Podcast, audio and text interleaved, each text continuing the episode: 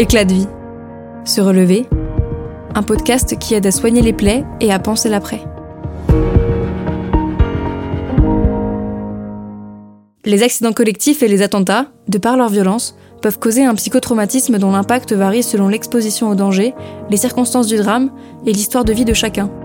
Comment ces épisodes de vie tragiques peuvent nous fragiliser? À quel moment faut-il s'inquiéter? À quel moment faut-il consulter? Je suis Avril Prosper, psychologue au sein de la Fédération nationale des victimes d'attentats et d'accidents collectifs. Dans ce podcast, je serai accompagnée de victimes et de professionnels ayant touché de près ou de loin ce phénomène si complexe. Ensemble, nous tenterons de décrypter les causes de ces blessures invisibles, d'en comprendre les symptômes et de partager des méthodes de soins. Bonjour à tous, bienvenue donc sur le podcast de la FENVAC. Euh, je suis actuellement euh, accompagnée de Gaëlle qui travaille également pour la FENVAC, qui est psychologue clinicienne. Euh, Gaëlle, est-ce que tu peux te présenter en, en quelques mots s'il te plaît? Oui, bonjour. Donc je suis Gaëlle Lejean, psychologue clinicienne. Euh, J'interviens pour la FENVAC euh, comme psychologue depuis novembre 2015. Euh, J'avais rencontré en effet cette association en participant à une recherche qui s'appelait Impact, euh, une recherche de Santé publique France. Euh, qui euh, donc cherchait à évaluer finalement les conséquences des attentats de janvier 2015, donc de l'hypercachère et de Charlie Hebdo euh, sur les, victimes, donc les personnes impliquées, et euh, d'évaluer aussi la qualité de la prise en charge qui pouvait être proposée à l'époque, donc d'un point de vue euh, médico-psychologique, mais aussi les autres ressources associatives, notamment, et puis soutien psychosocial de façon globale. En plus de ton travail à la FENVAC, tu interviens également auprès des CUMP, les cellules d'urgence médico-psychologique, qui se déploient sur toute la France et qui interviennent aux premiers instants, en fait, euh, lors d'un drame collectif pour prendre en charge euh, d'un point de vue psychologique euh, les victimes.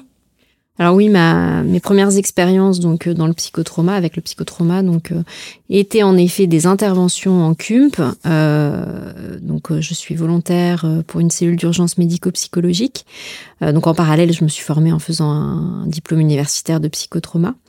Et euh, les CUMP en fait interviennent dans l'immédiat suite à un événement traumatogène ou un événement potentiellement traumatique donc un événement euh, violent, grave, qui survient souvent de façon euh, imprévue et euh, dans lequel donc les personnes vont être confrontées à la mort. Donc éventuellement un risque de mort pour elles-mêmes ou à la mort d'autres personnes donc vont être témoins avec une notion donc de danger très importante et qui nécessite donc des soins rapides. D'accord. Tu parlé de psychotrauma, justement, c'est le thème du podcast aujourd'hui. Euh, on va parler du traumatisme psychique. Qu'est-ce que c'est euh, le psychotrauma? Alors la personne qui euh, est confrontée donc à un événement traumatogène, traumatogène c'est-à-dire potentiellement traumatique, euh, peut éventuellement connaître une désorganisation de son fonctionnement. Alors le psychotrauma peut être comparé à une blessure psychique, euh, à une effraction psychique qui met à mal donc son fonctionnement, qui va complètement la déborder, donc dépasser finalement ses capacités d'adaptation, euh, la déborder donc dans ses défenses. Il y a vraiment dans l'événement de vie qu'on va subir une, euh, une vraie rupture dans le quotidien, dans la vie, dans ce qu'on a pu vivre avant et ce qu'on va vivre après. D'ailleurs, on parle beaucoup de l'avant et de l'après-trauma.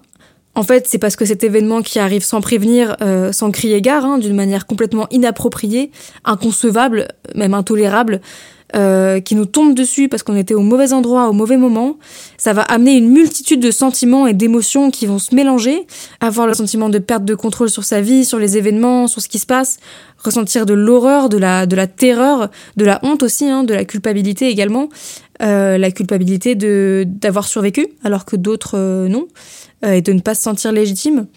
Toutes ces émotions en fait vont se, vont se bousculer et venir frapper en plein visage la victime au moment où elle va vivre l'événement. Et c'est ça en fait qui crée le psychotrauma. On sait en effet hein, que moins l'événement est anticipable, plus le risque de voir ses défenses finalement être dépassées est important, plus le risque de réaction aiguë, hein, de réaction euh, massive chez la personne est, est, important.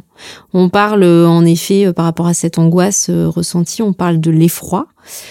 qui est donc une angoisse mais extrême face à ce risque de mort, hein, à cette confrontation au réel de la mort. Et euh, bien souvent, les personnes décrivent euh, dans l'après-coup hein, cette euh, confrontation comme quelque chose d'impensable, hein, quelque chose d'indicible.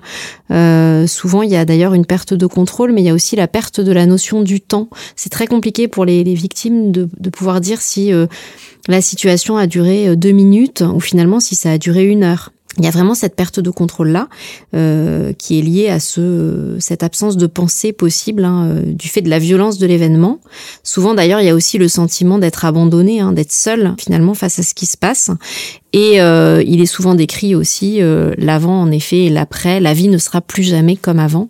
C'est ce qui est souvent témoigné par les, les personnes ayant vécu un événement traumatique. Alors quand on parle d'événements traumatiques, on, parle notamment d'événements où, euh, où on peut être confronté à la mort ou à une menace de mort, euh, à des blessures très graves ou à des violences sexuelles par exemple, euh, en étant directement exposé, donc sur le lieu où ça se produit, en étant témoin direct, en intervenant sur les lieux comme, comme primo-intervenant ou comme, comme professionnel. Je pense notamment aux pompiers ou aux policiers par exemple euh, ou en étant exposé de manière répétée, même si indirecte, par les médias, par exemple, par la télé. Alors oui, suite aux, attentats donc du 13 novembre 2015, euh, énormément de personnes euh, donc se sont présentées à la mairie du 11e par exemple, qui était un des lieux de soins euh, qui accueillait en immédiat. Et euh, parmi les personnes qui ont consulté à ce moment-là, euh, qui étaient euh, très impactées, il y avait beaucoup de personnes qui n'avaient pas vécu, qui n'avaient pas été témoins de l'attentat, mais qui se sentaient très concernées parce que habitant sur Paris, habitant éventuellement dans le quartier, et puis beaucoup de personnes qui avaient regardé en boucle les télés. Alors le psychotrauma, on sait que ça a un impact immédiat sur sur les pensées et puis sur les comportements des personnes qui le vivent. on peut parler notamment des modalités euh, vécu aux, premiers instants en fait hein, d'un événement euh, traumatisant euh, C'est vrai que le stress peut être une réaction adaptée, bien souvent, dans notre vie quotidienne.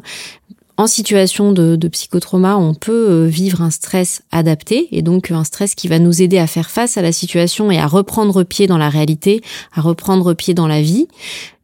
Euh, a contrario, des personnes donc peuvent aussi avoir des symptômes qui renvoient à un stress dépassé, un stress aigu, où en fait euh, ce stress-là n'est pas du tout adapté et salvateur, mais va les amener à avoir des conduites euh, délétères, des conduites dangereuses qui risquent d'aggraver en fait la situation de danger.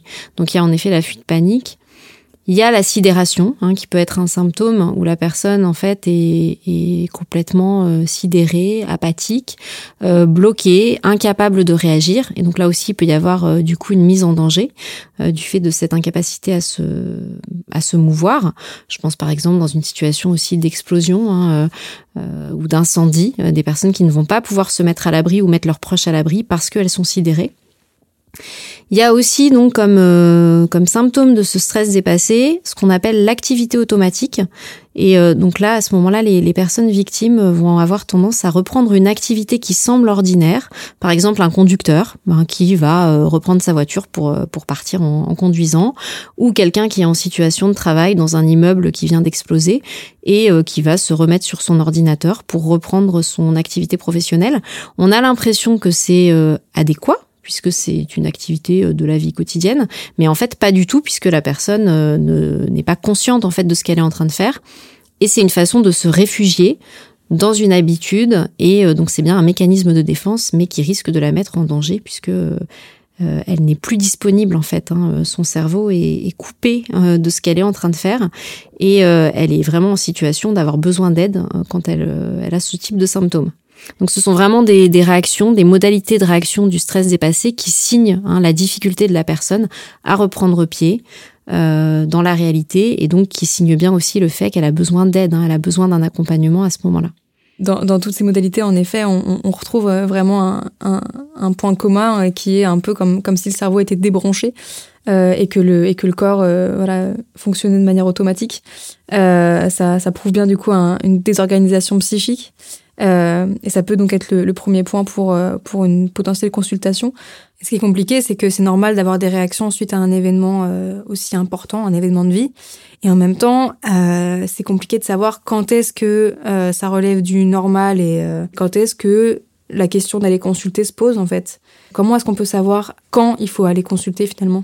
C'est tout l'intérêt en fait des interventions immédiates des cellules d'urgence médico-psychologique de repérer hein, les personnes en état de stress dépassé. Euh, les professionnels, les volontaires des euh, et, les professionnels des CUMP donc sont formés évidemment à ça, hein, à l'évaluation euh, de ces symptômes. Et par ailleurs, après, c'est vrai que s'il n'y a pas n'y a pas eu d'intervention de CUMP, les personnes victimes d'un événement traumatique peuvent, si elles se sentent en souffrance et si elles repèrent chez leurs proches des difficultés de ce type-là, favoriser une consultation, encourager une consultation. Oui, d'autant qu'il y a beaucoup de facteurs qui peuvent aggraver les situations. Euh, je pense notamment aux médias qui peuvent être très intrusifs, très dérangeants, demander des interviews au pire moment, venir jusque devant le palier des gens pour poser leurs questions. Et qui, à la fois, le jour où l'événement n'est plus d'actualité et qu'un peu de temps est passé, lorsque la presse ou la télé se désintéresse en fait hein, du drame, on peut ressentir chez les victimes un sentiment d'abandon parce que pendant plusieurs semaines, euh, voire plusieurs mois, euh, elles ont été mises au devant de la scène, on les a écoutées, on a essayé de les comprendre, et du jour au lendemain, plus personne ne s'intéresse à elles. Il y a aussi des personnes qui ont affaire au deuil, parce que dans les victimes d'un attentat ou d'un accident collectif, il n'y a pas que les personnes qui étaient sur place hein, qui sont victimes, il y a aussi euh, les proches, les familles. Et parfois, ces familles doivent faire face à un deuil, à la perte de quelqu'un de proche, de très cher, sans pouvoir trouver de raison en fait satisfaisante à cette mort euh, précipitée. Il y a les démarches de reconnaissance euh, du statut de victime qui peuvent euh, clairement être un parcours du combattant, les démarches pour les dédommagements aussi auprès du fonds de garantie, l'angoisse de revivre un événement comme, euh, comme celui vécu parce que bah, de son caractère imprévisible, l'attentat ou l'accident collectif, on ne sait jamais à quel moment ou où est-ce qu'il peut frapper.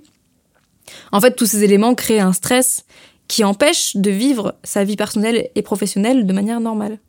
Alors pour les victimes, c'est vrai que cette articulation entre euh, euh, les besoins finalement d'un point de vue administratif, euh, d'un point de vue judiciaire, donc de ce qui va leur être demandé en termes par exemple de preuves, en termes de, documents hein, à remplir, en termes de démarches à faire, qui demandent beaucoup d'énergie, tous ces éléments sont souvent très opposés aux besoins de la personne d'un point de vue psychologique pour se sentir mieux, puisque c'est vrai que conserver, par exemple, chez soi, parce qu'il va falloir en fournir la preuve, des photos hein, d'un moment où on était sur les lieux d'un drame, éventuellement conserver un vêtement qui va être euh, taché de sang, euh, voilà. Ben, bien sûr, sur le plan psychologique, c'est pas vraiment ce qu'on va recommander aux personnes pour leur permettre d'avancer, de se soigner, de se sentir mieux.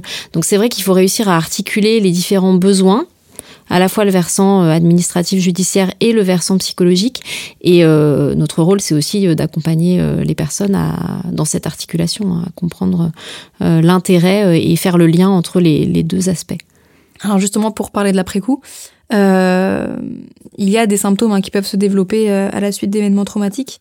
Il euh, faut savoir que donc à la FENVAC, on, on a créé des, des fiches explicatives euh, de certains de ces symptômes, en tout cas de certains de ces éléments, donc en collaboration avec avec Gaël pour expliquer et pour aider à décrypter en fait les ressentis ou les réactions qu'on peut auxquelles on peut s'attendre après ce type d'événement. alors, ce sont des documents qui constituent des supports théoriques basiques euh, ils ont vocation à décrire des réactions possibles pour faciliter euh, une potentielle prise en charge. Euh, c'est en rien des éléments qui peuvent permettre de soigner. par contre, on, on, les met à disposition pour pouvoir, pour pouvoir aider à comprendre ce qu'on, ce qu'on, ce qu'on a pu ressentir ou ce qu'on ressent. et puis, on reste à disposition pour, pour aider dans une potentielle orientation pour un suivi psychologique ou psychiatrique euh, au 01 40 04 96 87 ou directement sur le site de la FENVAC. Il y a un petit encart pour pouvoir nous contacter euh, par, euh, par message. Donc euh, n'hésitez pas, on est aussi là pour ça.